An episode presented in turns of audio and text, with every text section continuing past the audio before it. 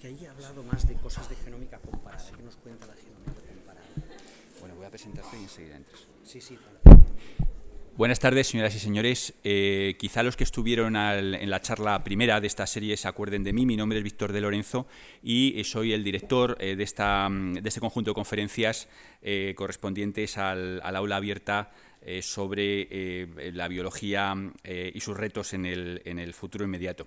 Eh, eh, durante las charlas anteriores, eh, si han venido ustedes eh, otros días, hemos eh, paseado por distintas temáticas en las cuales el mensaje que hemos intentado los distintos conferenciantes transmitirles es cómo la biología acaba desbordándose y saliéndose de la propia biología para entrar a otros campos hasta ahora eh, que eran el coto privado de otras disciplinas.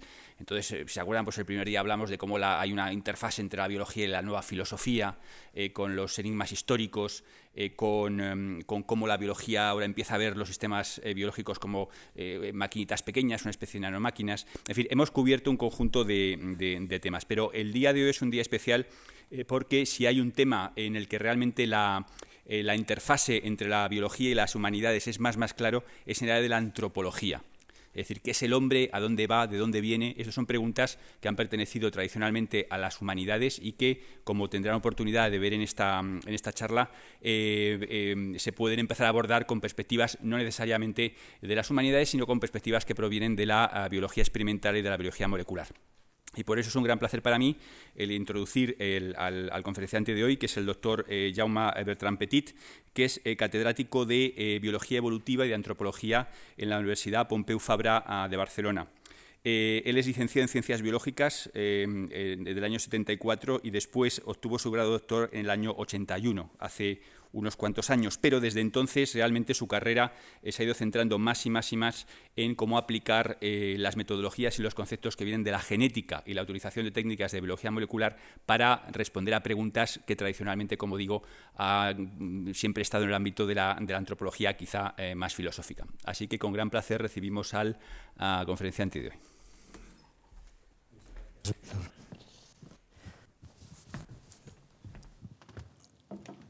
¿Se oyen? Sí.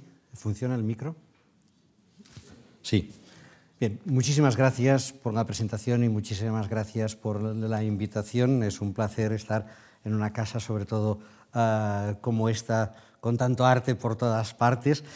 Y ah, lo que Víctor les decía sobre posibles respuestas que está dando la biología hoy a preguntas eh, antiguas o a preguntas en otras disciplinas, sin duda el estudio de, de la comprensión del genoma y del genoma humano y la diversidad del genoma humano, que es de lo que vamos a hablar aquí, nos proporciona muchas de ellas.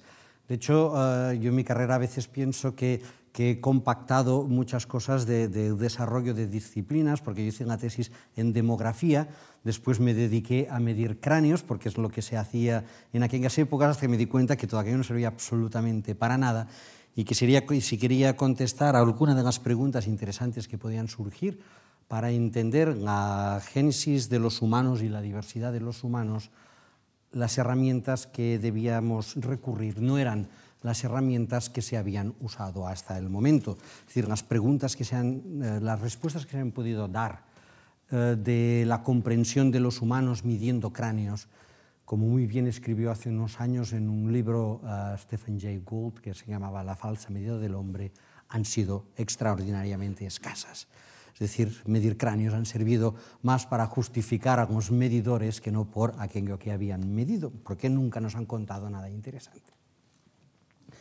Sin embargo, debo de reconocer que cuando fue con, con, conociendo al profesor Cavallis Forza, pues vi que habían unas posibilidades nuevas y estas posibilidades nuevas venían del estudio de los genomas y entonces empecé. Y por tanto, yo siempre digo que mi carrera tiene, eh, cuando empezó por edad, pero cuando empezó hace 15 años que me fui a, a trabajar en Estados Unidos y allí en, durante este tiempo es cuando pues, me reciclé para, uh, para intentar entender algunos problemas de los humanos a través del genoma. Y esto, es lo que os y esto es lo que voy a contar esta noche.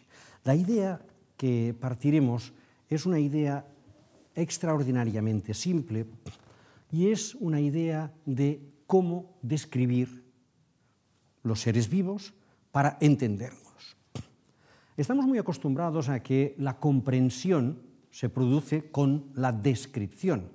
Y entonces, si cualquiera de nosotros se va al zoológico, pues dice, mira, ahí está el chimpancé, ahí está el oso panda, que en Madrid tenéis una pareja, y aquí está lo que sea. Entonces, con esto hacemos una descripción. ¿Hasta qué punto estas descripciones nos están contando cosas interesantes sobre, no solamente sobre la existencia, sino sobre los porqués y sobre cuáles son los procesos que han dado lugar a las diferentes especies? Y este es el punto que vamos a tratar. Una de las preguntas que tiene un interés especial es llegar a comprender la diferencia. La diferencia es el punto esencial en la biología. Sin diferencia no hay vida.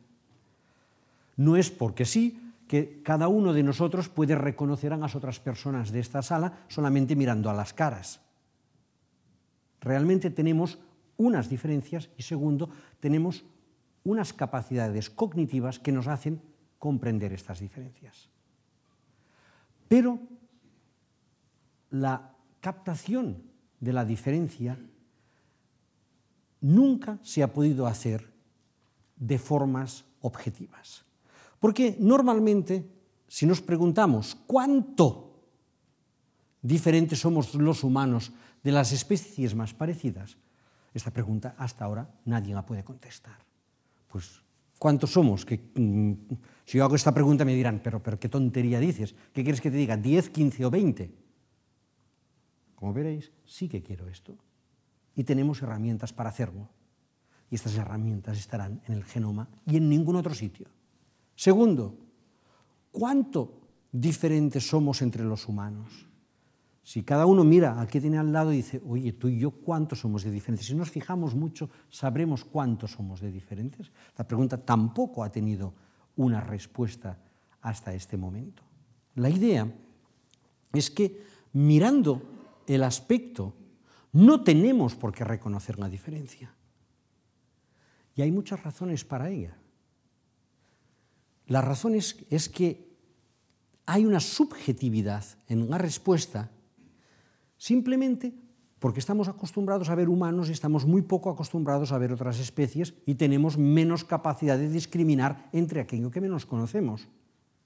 Todos hemos o dicho o oído que todos los chinos son iguales. Los chinos dicen que todos los europeos somos iguales.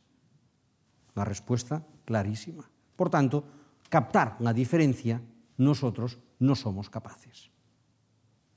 No somos objetivos, no podemos medir la diferencia. Entonces, lo que, os, lo que quiero proponerles es describir y medir con precisión esta diferencia, interpretarla. ¿Por qué existe y por qué es esta la diferencia que hay y no otra? Entonces, estas son respuestas que vamos a encontrar desde la biología y desde la evolución. Y vamos a centrar el problema en dos grupos. Primero, humanos no humanos y segundo, entre los humanos. La pregunta que nos vamos a hacer en cada caso es la misma. ¿Cuánta diferencia hay ahí? ¿Quién se parece más a quién? Y lo mismo ahí. ¿Cuánta diferencia hay ahí? ¿Quién se parece más a quién? Estas diferencias las podemos interpretar en términos de un proceso evolutivo y por tanto estas diferencias serán lo que nos permite reconstruir el proceso histórico o evolutivo que ha dado lugar a ello. Normalmente aquí hablaremos de evolución entre especies y aquí hablaremos de historia de poblaciones, pero el proceso será exactamente el mismo. Por tanto, lo que tenemos que hacer primero es decirnos, son muy diferentes estos de ahí. Y si nos hacemos la pregunta, fijaros, lo que podemos, lo que debemos plantearnos inicialmente es cómo podemos describir y comparar entre especies o entre individuos. Observando, midiendo, buscando fósiles. Esta es la forma tradicional en que se ha hecho. Aquí viene la propuesta, es mirando el genoma. Lo que quiero que, que entiendan bien es que en el genoma tenemos las instrucciones de lo que somos escritas en el ADN. Y lo que está claro es que en el momento determinado que hubo un espermatozoide que penetró un óvulo, que dio lugar a cada uno de los que estamos aquí, todos en algún momento fuimos esto, lo importante era el mensaje genético que había aquí y el mensaje que había aquí. Porque este mensaje es el que hizo que empezase a dividirse y diese lugar a un ser humano. Y no diese lugar ni a otro, ser, a otro ser de otra especie, ni a otro individuo. Porque es evidente que cuando una mujer está embarazada va a tener un ser humano y no va a tener un chimpancé. Y cuando un chimpancé está embarazada, va a tener un, un chimpancé y no un ser humano. Es decir, hay un mensaje genético muy claro de formación de una especie concreta y segundo, formación de un individuo concreto. Por tanto, la información que está en el ADN que forma los genes y en el conjunto se llama genoma es lo que nos hace a cada uno de nosotros y que nos hace diferente respecto a estas especies.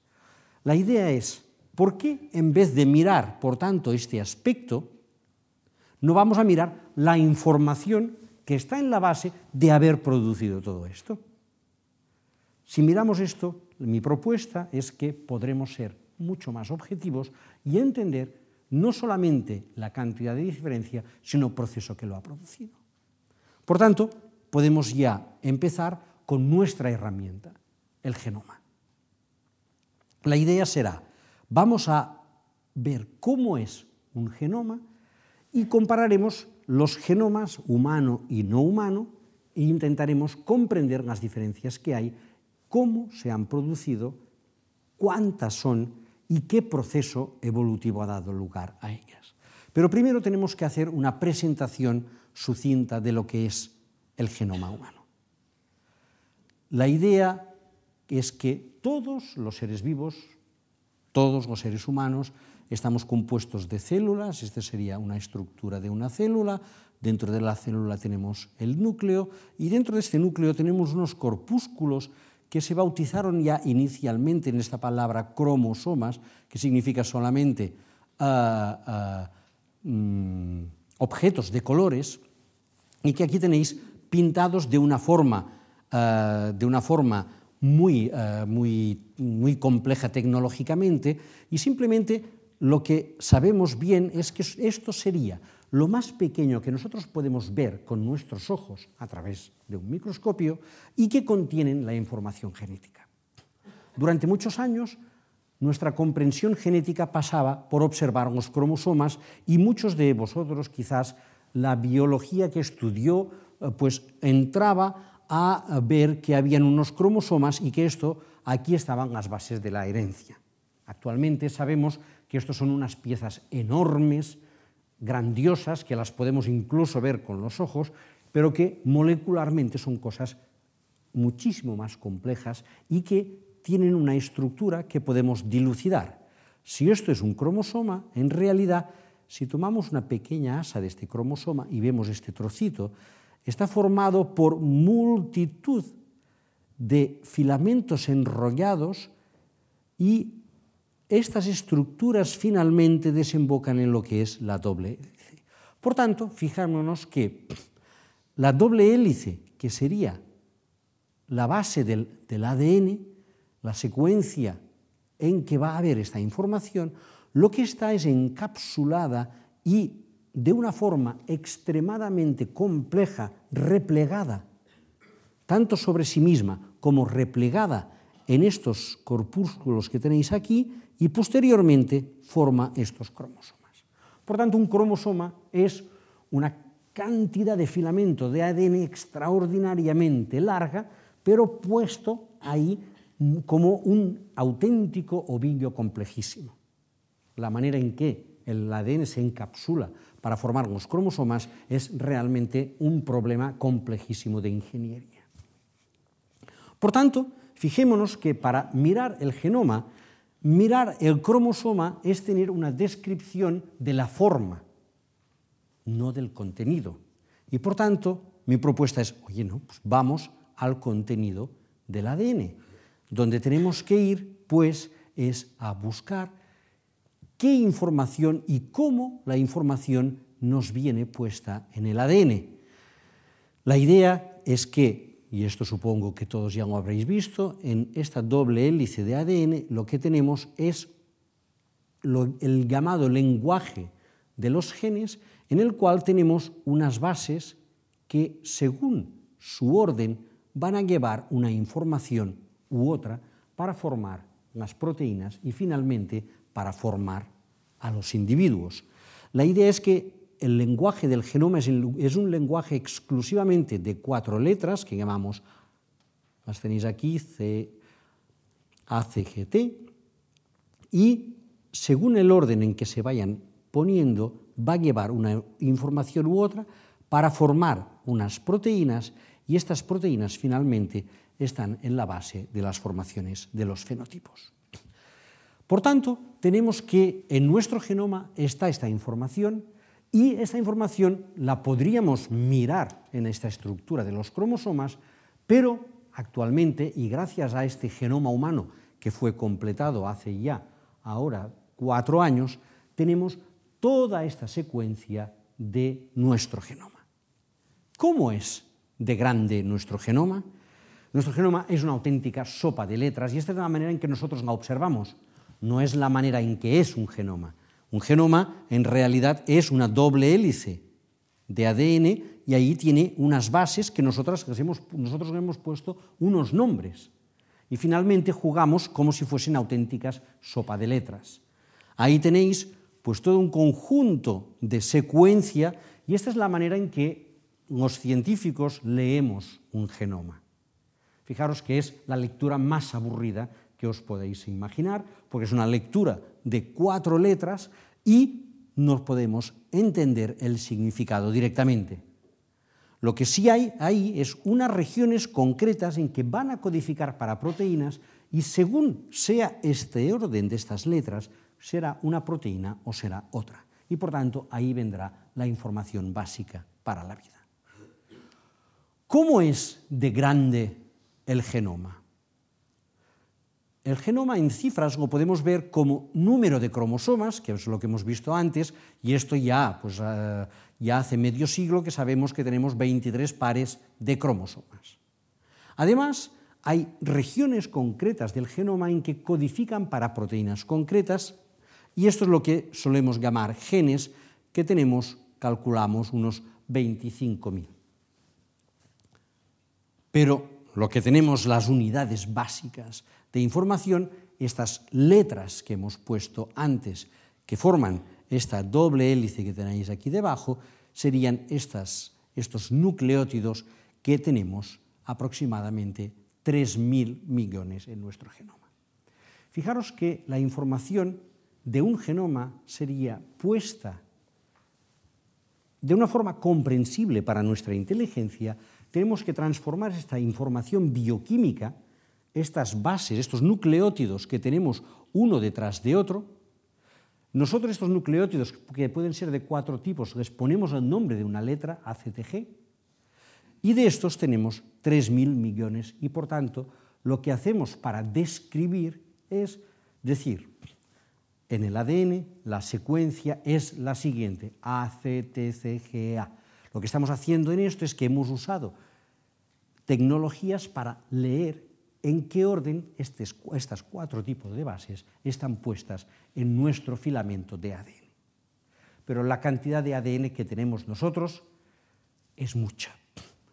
Es tanta que a veces pienso que cuando tomamos conciencia de ellos nos tenemos que sentir pesados cada uno de nosotros porque llevamos la friolera de estos 3.000 millones de nucleótidos en el genoma humano. Estos 3.000 millones es la parte de genoma que nuestro padre puso en su espermatozoide y nuestra madre puso en su óvulo y por tanto nosotros en cada una de nuestras células de nuestro organismo tenemos justo el doble de esto porque tenemos la parte paterna y la correspondiente parte materna. ¿Tres mil millones es mucho? Pues sí, es un número considerable. Fijaros, ¿Cuánto es? Si un libro tiene 500 páginas y una, página escrita tiene 25 líneas y cada línea tiene 80 caracteres, con nuestro genoma podríamos hacer una biblioteca de 3.000 libros. Y todo esto es la información que está dentro de cada una de nuestras células. Evidentemente, esto no lo podemos ver con, nuestro, con la vista, sino que tenemos que ver, buscar maneras bioquímicas de poder leer esta secuencia, de poder entender este mensaje. Pero finalmente, la idea interesante es que tenemos toda esta información en nuestro genoma y esta es la información que os propongo que vayamos a usar. En todo nuestro genoma, solamente una pequeña parte se va a encargar de formar proteínas y el resto del genoma, una parte sabemos que no tiene ningún tipo de función y otras partes son partes, pero una parte pequeña, tanto de esta parte de aquí como de esas partes de aquí, que son regiones que tienen uh, una función reguladora de estos genes de aquí. Hasta hace pocos años creíamos que la biología era entender la parte del genoma que codifica para otras para proteínas, ahora sabemos que esta es importante, pero también la, y sobre todo la regulación de cómo se produce, cuándo se produce y dónde se produce. Por tanto, fijaros que al haber uh, hecho esta descripción de un ser vivo, ahora podríamos decir lo siguiente. Cada uno de los que estamos sentados en esta sala tiene un genoma evidentemente. Y entonces podríamos decir, oye, si este genoma lo describimos, podríamos empezar a observar, a contar, a mirar diferencias. Y esto es lo que vamos a hacer ahí. La idea es que podemos medir las diferencias genéticas y además tiene una ventaja, que sabemos cómo cambia la composición genética con el paso del tiempo. Es decir, tenemos un sistema que pasa de una generación a la siguiente con una dinámica conocida. Esto es algo excepcional en la historia del conocimiento humano. Fijaros que tenemos muchos sistemas que cambian. Podríamos pensar, por ejemplo, en el sistema general de evolución del universo, la generación de todos los elementos, o eh, la evolución de toda la vida o la evolución de los humanos o la evolución de la cultura o la evolución de las lenguas o ya puestos a lo que cambia más rápidamente la velocidad de cambio de, uh, del lenguaje de los SMS de los, adolescentes. Sabéis que este uh, es la, son un tipo de, de, de información que tiene una velocidad de cambio brutal. La pregunta es, en estos, en estos sistemas de transmisión y, por tanto, estos sistemas de evolución, de cambio, ¿conocemos los mecanismos por los que cambia? La verdad es que el sistema genético es el único de todos estos sistemas que tenemos una dinámica bastante bien conocida. Sería precioso saber pues, cuál es la dinámica del cambio lingüístico, porque viendo las diferencias que hay entre las diferentes lenguas podríamos saber la profundidad en el tiempo, pero esto no es posible. Sería fantástico ver sobre sistemas culturales, entender los procesos de cambio, porque viendo dos sistemas culturales podríamos saber cuál era el antepasado común y qué procesos siguieron, pero esto no es posible. Y no es posible porque las velocidades de cambio a veces son rápidas, a veces son lentas, dependiendo de factores que nosotros no controlamos. Pero es que en la evolución de la vida pasa exactamente igual.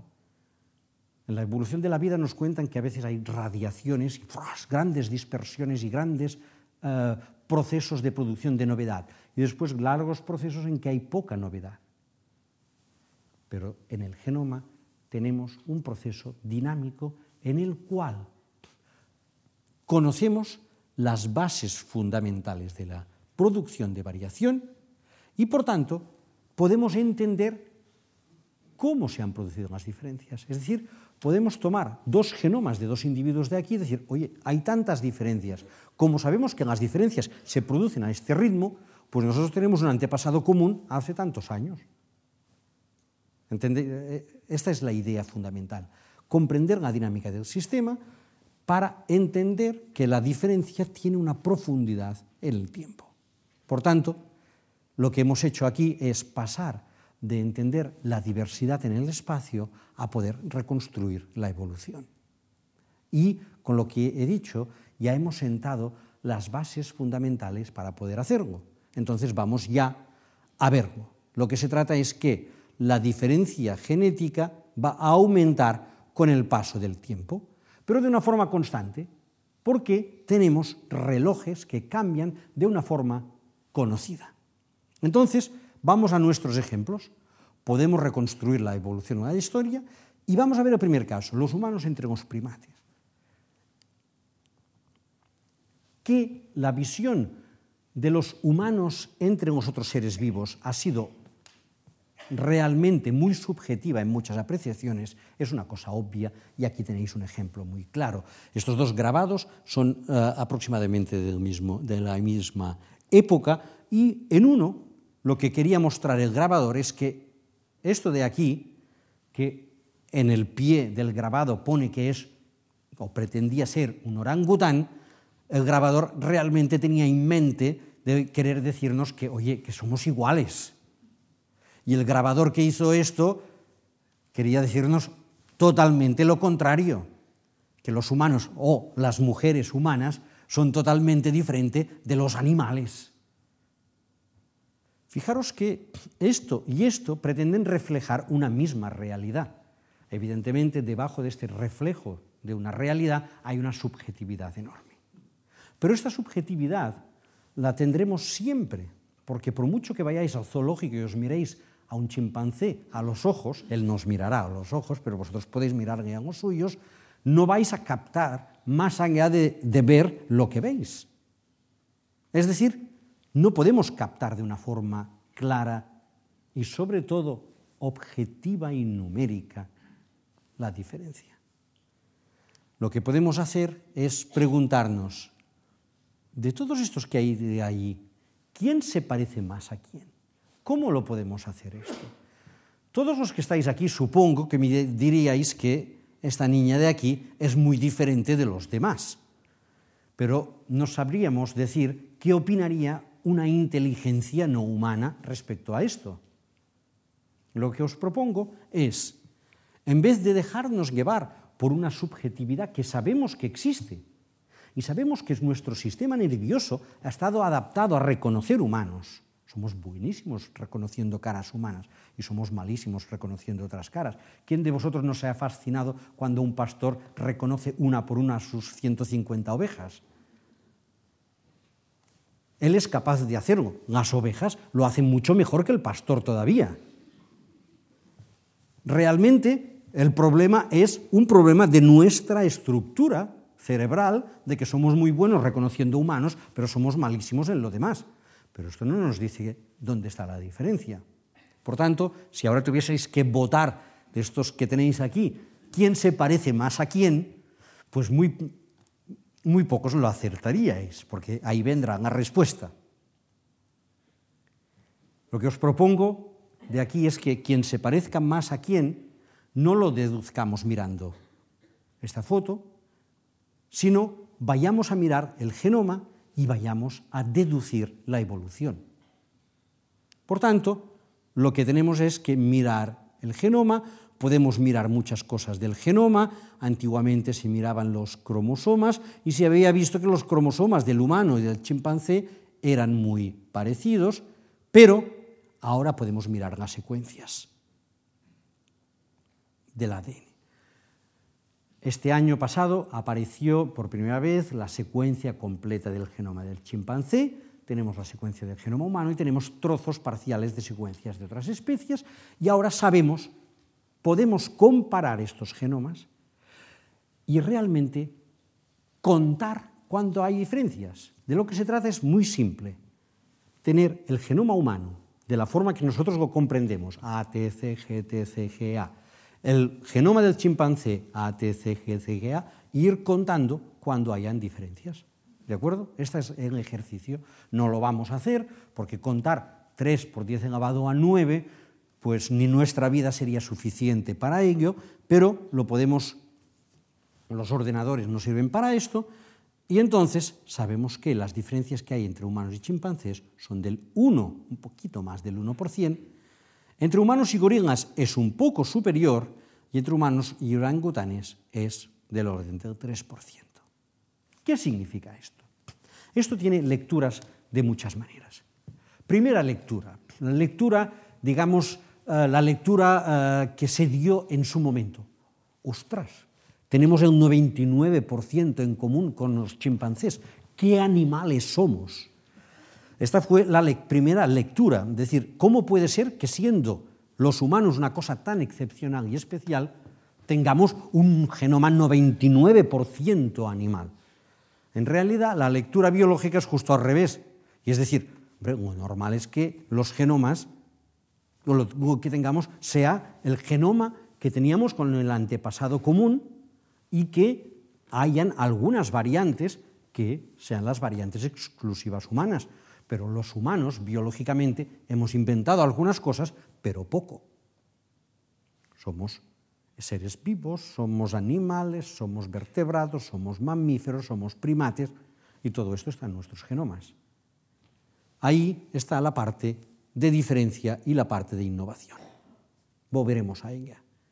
Pero busquemos las diferencias con las otras especies. ¿Cómo sería chimpancé y gorila? Chimpancé y gorila difieren más que entre humanos y chimpancés. Entre chimpancés y gorilas estaría del orden del 1,6%, de tal forma que, viendo estas comparaciones, podemos deducir quién se parece más a quién. Y el que se parece más de estos cuatro que tenéis aquí, del orangután, del gorila, del chimpancé y de los humanos, son los chimpancés y los humanos. Es decir, los genomas de estas cuatro especies que os mostraba al principio claramente nos indican que el antepasado común más reciente de todos ellos era un antepasado común entre los chimpancés y los humanos, de tal forma que biológicamente, si tuviésemos que hacer, si nos forzasen a hacer una agrupación y nos dijesen, va, de estas cuatro hay que decir los dos que se parecen más, pues claramente tienen que ser estos dos porque son los que han tenido el antepasado común más reciente. Por tanto, y esta es la primera sorpresa bonita es que los humanos somos unos innovadores recientes en la historia de la vida. No estoy diciendo que no tengamos diferencias, que las tenemos, evidentemente, y todos lo sabéis que las tenemos, y en el genoma las hay. Pero evolutivamente tenemos una comunalidad mucho mayor con el chimpancé que, por ejemplo, tiene el chimpancé con el gorila o el chimpancé con el orangután. Por tanto, lo que nos enseña este tipo de aproximación es que midiendo en una escala que la tenéis aquí, y esta escala puede ser diferencias en el genoma, esta misma escala puede convertirse en una escala de tiempo, porque las diferencias del genoma han ido aumentando linealmente con el tiempo, de tal manera que podemos reconocer que el antepasado común más reciente sería de humanos con chimpancés hace unos 6 millones de años, después de humanos con gorilas y humanos con orangutanes, de tal forma que en la diapo anterior tendríamos que esto de aquí es este 1% de diferencia que hemos visto, 0,5 en una rama y 0,5 en otra, que corresponde aproximadamente a 6 millones de antigüedad. Y a partir de ahí podéis ir calculando la cantidad de tiempo de la diversidad.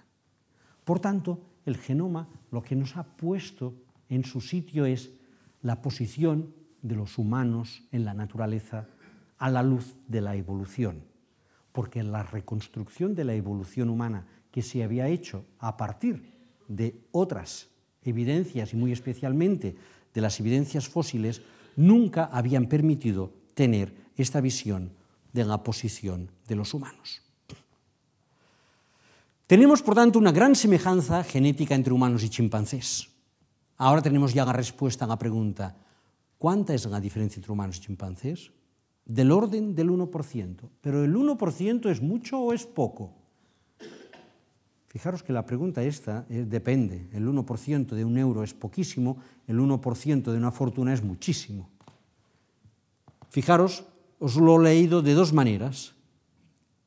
La diferencia del 1% es que compartimos el 99%, pero diferir en el 1% de los 3.000 millones de nucleótidos que hemos dicho al principio es que diferimos en unos 30 millones de nucleótidos y con 30 millones se pueden explicar de sobra las diferencias que hay entre humanos y no humanos.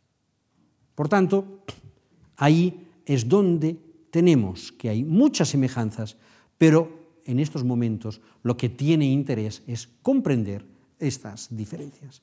La comprensión de estas diferencias es uno de los trabajos más interesantes que se está produciendo en estos momentos en la biología evolutiva, pero incluso en muchos terrenos de la biología, porque es lo que nos va a dar la comprensión de los caracteres específicos de especies. Es decir, ahí es donde tendremos la respuesta a las preguntas de qué hace humano a un humano, cuántas diferencias son realmente relevantes de todo el total de las que existen. Pero volvamos a nuestra evolución y veamos que esta secuencia de divergencia, tiempo, porcentaje de diferencia o tiempo y nuestra posición de los humanos en la naturaleza. Por tanto, la primera lección aquí es nuestra comunalidad con el resto y el genoma nos lo ha enseñado y no habíamos tenido en biología otras maneras de reconocerlo. Pero tenemos ya preparada la siguiente pregunta, que es lo mismo, pero ahora, en vez de compararnos con los primates del zoológico, nos compararemos los que estamos ahí en esta sala y nos preguntamos lo mismo. ¿Cuánto somos de diferentes entre los humanos? Y la lección es la misma de antes. El aspecto nos puede hacer pensar que hay grandes diferencias entre los humanos Primero, vemos claramente as diferencias e sería estúpido negarlo. Pero as diferencias afectan fundamentalmente el aspecto externo, que es donde actúan los factores ambientales. ¿Qué significa esto?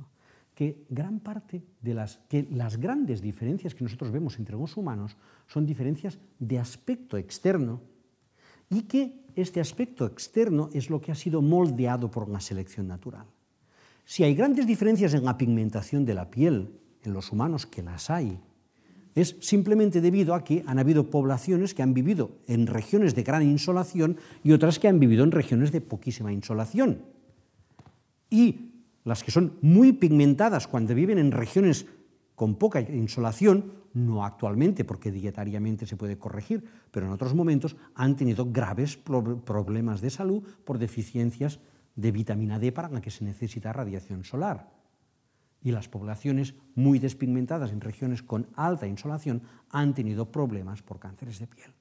En definitiva, ha habido un ajuste por selección en este sentido, que es que el aspecto externo es fácilmente moldeable en la evolución por la selección natural. Por tanto, pueden haber cambios rápidos y cambios lentos.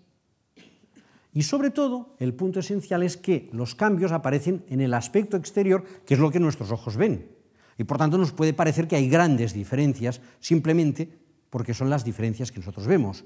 Es muy fácil ver las diferencias entre un trocito de piel de un individuo de origen europeo y un individuo de origen africano, pero sería imposible las diferencias en un trozo de hígado o de riñón. La idea es que estas diferencias están en este aspecto exterior. Este aspecto externo depende de pocos genes y pueden cambiar rápidamente por selección natural.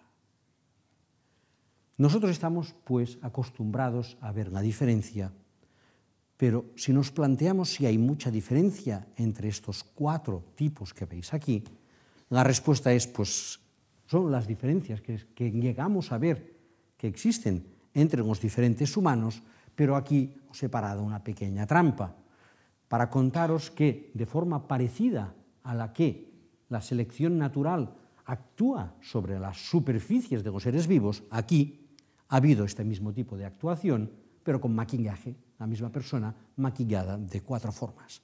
¿Hay diferencias? Sí, en el maquillaje, en este caso, en este aspecto externo, en el otro. Por tanto, estas diferencias nos hablan solo de adaptación y no son buenas medidas de la diferencia general, de la diferencia evolutiva. ¿Qué tenemos que mirar? Ya tenemos la lección aprendida. Miremos el genoma. Con esto podremos medir de manera más objetiva y entonces lo que tenemos que hacer ahora es tomar muchos humanos y ver en cuánto nos parecemos en el genoma. Y aquí tenéis el resultado. Antes decíamos que las diferencias de un humano y un chimpancé eran del 1%. Ahora decimos que las diferencias entre dos humanos, cada uno con el que tiene al lado, son del orden del 1 por mil o del 0,1%. Un orden de magnitud inferior. Volvemos a lo mismo. Un promedio de un 1 por mil de diferencias es mucho o es poco. Pues volvemos a lo mismo. Compartimos el 99,9%, pero diferimos en 3 millones de nucleótidos, porque el 1 por mil de 3 por 10 en la 9 son 3 millones de nucleótidos. Pues es bastante. Estos 3 millones de nucleótidos es lo que explica que cada uno sea diferente del que tiene a su lado. En algunos casos, las diferencias son muy superiores. De toda la humanidad, si ahora tuviésemos que buscar las máximas diferencias entre dos humanos, pues las encontraríamos simplemente entre las diferencias genéticas que hay entre un hombre y una mujer. Estas son las diferencias genéticas más grandes de todas, porque los individuos de sexo masculino tenemos un cromosoma Y y los individuos de sexo femenino tenéis dos cromosomas X. Esta cantidad de diferencias es la mayor que existen en los humanos y no la hemos tenido en cuenta al calcular esto de ahí. ¿eh? Este, este, las diferencias entre hombre y mujer son muy superiores a este, a este 1 por mil. Aquí sería de todas las partes que tenemos en común. Por tanto, tenemos muy pocas diferencias entre nosotros, pero el número sigue siendo considerable. Pero no podemos relativizar, podemos compararlo con otras especies. ¿Los humanos somos entre nosotros muy parecidos o muy distintos con este 1 por mil de diferencias? Y tenemos respuesta a esta, es que los humanos entre nosotros somos extremadamente semejantes. Las semejanzas que hay entre los humanos son enormes. Y lo podemos ver ahí. Si aquí tuviésemos la variación de todos los humanos, todos, toda la humanidad puesta ahí, cada, cada línea sería un humano, evidentemente no están todas puestas porque no veríamos nada, pero si este es el orden de magnitud de variación de los humanos, esta es la variación de los chimpancés y esta es la variación de los gorilas. De tal manera que hay más diferencias genéticas en una población de unos pocos centenares de chimpancés que no en toda la humanidad actual. ¿Y eso por qué? ¿Por qué los humanos somos tan parecidos entre nosotros? Hace un rato ya decíamos que la cantidad de diferencias depende del tiempo de separación. Lo que sucede es que los humanos somos una especie extraordinariamente reciente sobre la Tierra. Tenemos pocas diferencias genéticas porque somos una especie reciente evolutivamente y el origen de la humanidad actual, no de homínidos que se extinguieron, que de estos hubieron muchos, pero el origen de la humanidad es un origen extremadamente reciente de apenas unos 150.000 años de antigüedad. Esto significa que tenemos un origen reciente y este origen reciente no se explica a partir de estos 5 o 6 millones de años que os decía antes, sino que se explica por qué en la evolución humana, y me fijo en este modelo de aquí, los homínidos que vivieron en los diferentes continentes, Aquí, por ejemplo, tendríamos los humanos de Atapuerca estarían aquí y aquí, los neandertales estarían aquí. Aquí tendríamos otros neandertales, los asiáticos, aquí tendríamos los Homo erectus. Todas estas formas se extinguieron. Nosotros no somos descendientes de los humanos de Atapuerca, no somos descendientes de los neandertales que vivían en, estas, en esta región hace 100.000 años, 200.000 años, 300.000 años. No. Nosotros somos descendientes de unos pobladores que hace poco más de 100.000 años se diferenciaron como humanos modernos en África y desplazaron a todas las poblaciones que existían en todo el mundo. Los neandertales que vivían en Europa se extinguen, los neandertales que vivían en Oriente Próximo se extinguen, eh, perdón, los Homo erectus que vivían en Asia se extinguen y solo estos humanos modernos son los que pueblan la Tierra. Y esta es la explicación de por qué hay tan pocas diferencias entre la humanidad actual. De tal forma que las diferencias las podemos medir otra vez a través del genoma y entonces preguntarnos, ¿quién, ¿qué poblaciones difieren más de otras en todo el conjunto de la humanidad? Y ahí tenéis la respuesta. Está puesta de una forma un poco compleja, porque esto parece un mapa de rutas migratorias, y lo es, pero en realidad esto está construido a través de la diferencia genética que hay entre todas las poblaciones humanas. De tal forma que si construyésemos las diferencias genéticas a través de la observación de la secuencia, y esto se ha hecho sobre todo con el ADN mitocondrial, pero también con muchas otras regiones, lo que veríamos es que de la humanidad actual las diferencias más importantes son de las poblaciones africanas respecto a todo el resto de la humanidad. Ahí son las grandes diferencias. ¿Por qué? Porque el origen de la humanidad es africano.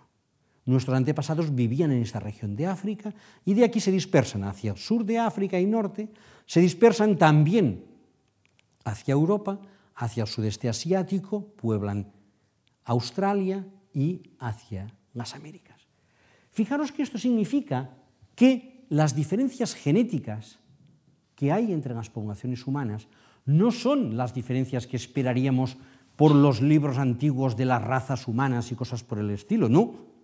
Las diferencias más importantes que hay en toda la humanidad, primero, diferencias entre poblaciones dentro de África.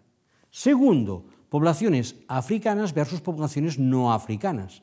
Por ejemplo, nosotros nos parecemos más a poblaciones de Melanesia, de piel oscura, que nuestras poblaciones de, de Melanesia con poblaciones africanas. Porque todos nosotros y ellos venimos de esta diáspora africana. En definitiva, lo que se puede hacer a través de este conocimiento genético es analizar las diferencias que hay entre las poblaciones, mirando diferentes regiones del genoma y plasmar estas diferencias sobre un mapa, como hemos hecho ahí, y finalmente lo que serían diferencias genéticas acaban convirtiéndose en las grandes rutas de la diáspora humana. El origen de la humanidad lo podríamos pensar como un origen en que hay unas poblaciones africanas, en el resto hay poblaciones, pero no cuentan porque, por lo que sabemos en estos momentos, se extinguen. Nunca se ha podido comprobar que estas poblaciones antiguas hayan contribuido a las poblaciones actuales. Seguimos trabajando para ver si es verdad del todo o no, y hay trabajos de ADN antiguo que si me preguntáis os contestaré, pero la idea fundamental es que estas poblaciones son las africanas, hay esta diáspora fuera de África, estas poblaciones se expanden y finalmente lo que tenemos son poblaciones fuera de África que entre ellas son mucho más parecidas que las diferencias existentes en las poblaciones africanas.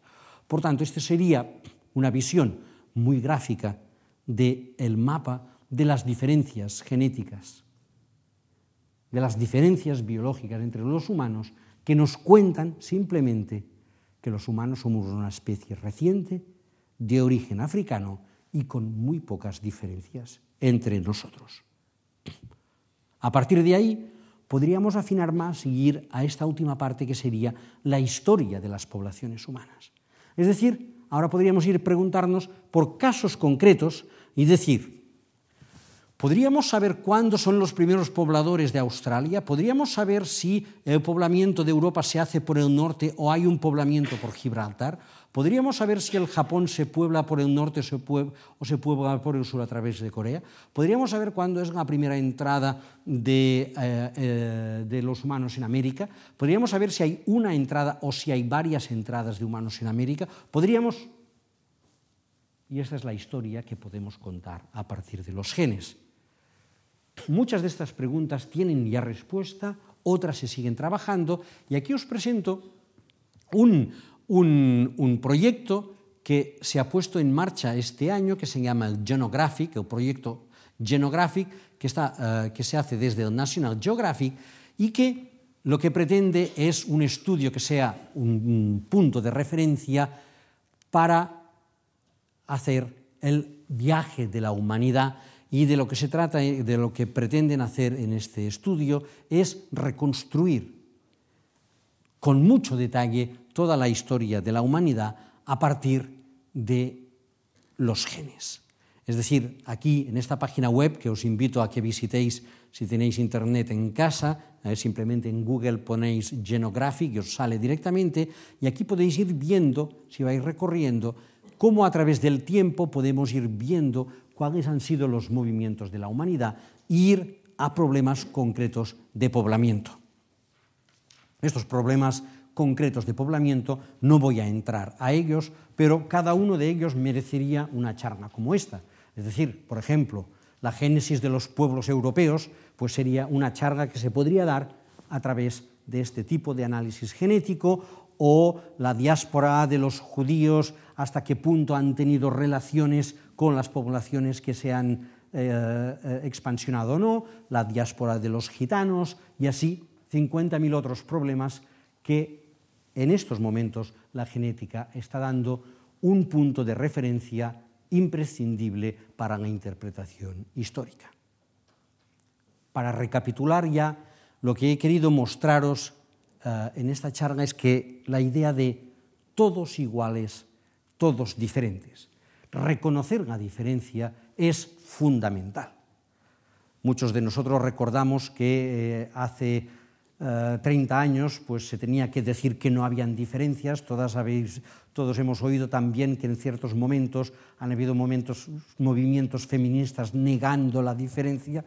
Sabemos que no es la posición actual y en biología lo que hacemos es simplemente reivindicar la existencia de la diferencia. Esta diferencia no significa, no tiene más, no tiene otra implicación que ser el resultado de un proceso evolutivo y de un proceso histórico. Todos somos diferentes, pero todos formamos parte de la misma comunalidad genética y las diferencias las entendemos. Estas diferencias entre humanos, por nuestra historia evolutiva, hay diferencias, pero son muy pocas.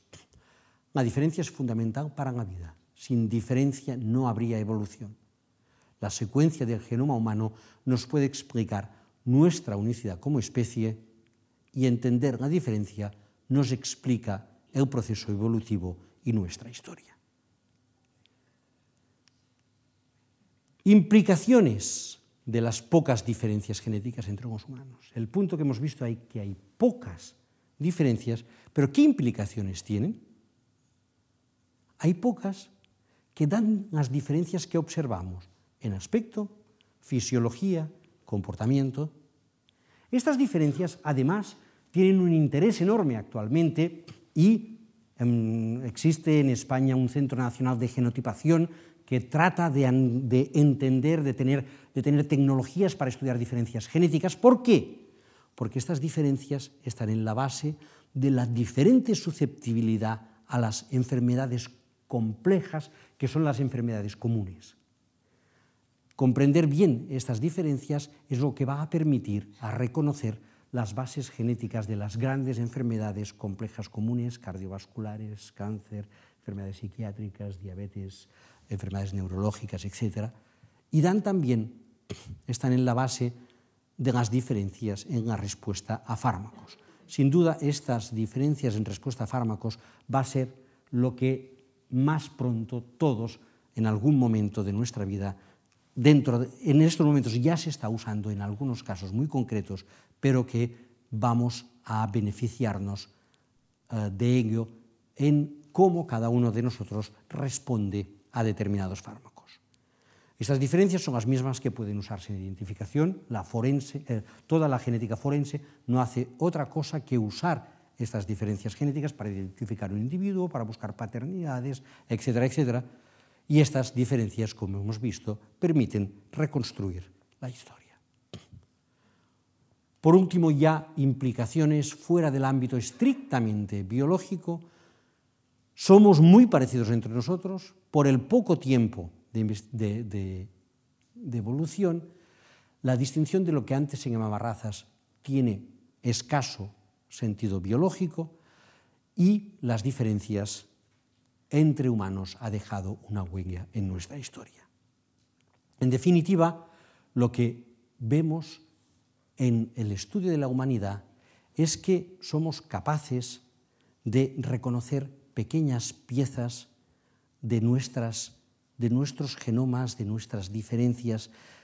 En este caso, aquí podríamos ir viendo piezas pequeñas en que somos capaces de reconocer formas concretas, pero en este proceso de la reconstrucción de la historia, la idea es que nuestro genoma, por primera vez, nos ha permitido un hito nuevo en la historia de la humanidad, y es que la reconstrucción de la historia parece ya no ser, gracias al estudio de los genes, una empresa para reconstruir pequeños aspectos, sino para darnos una idea más en conjunto.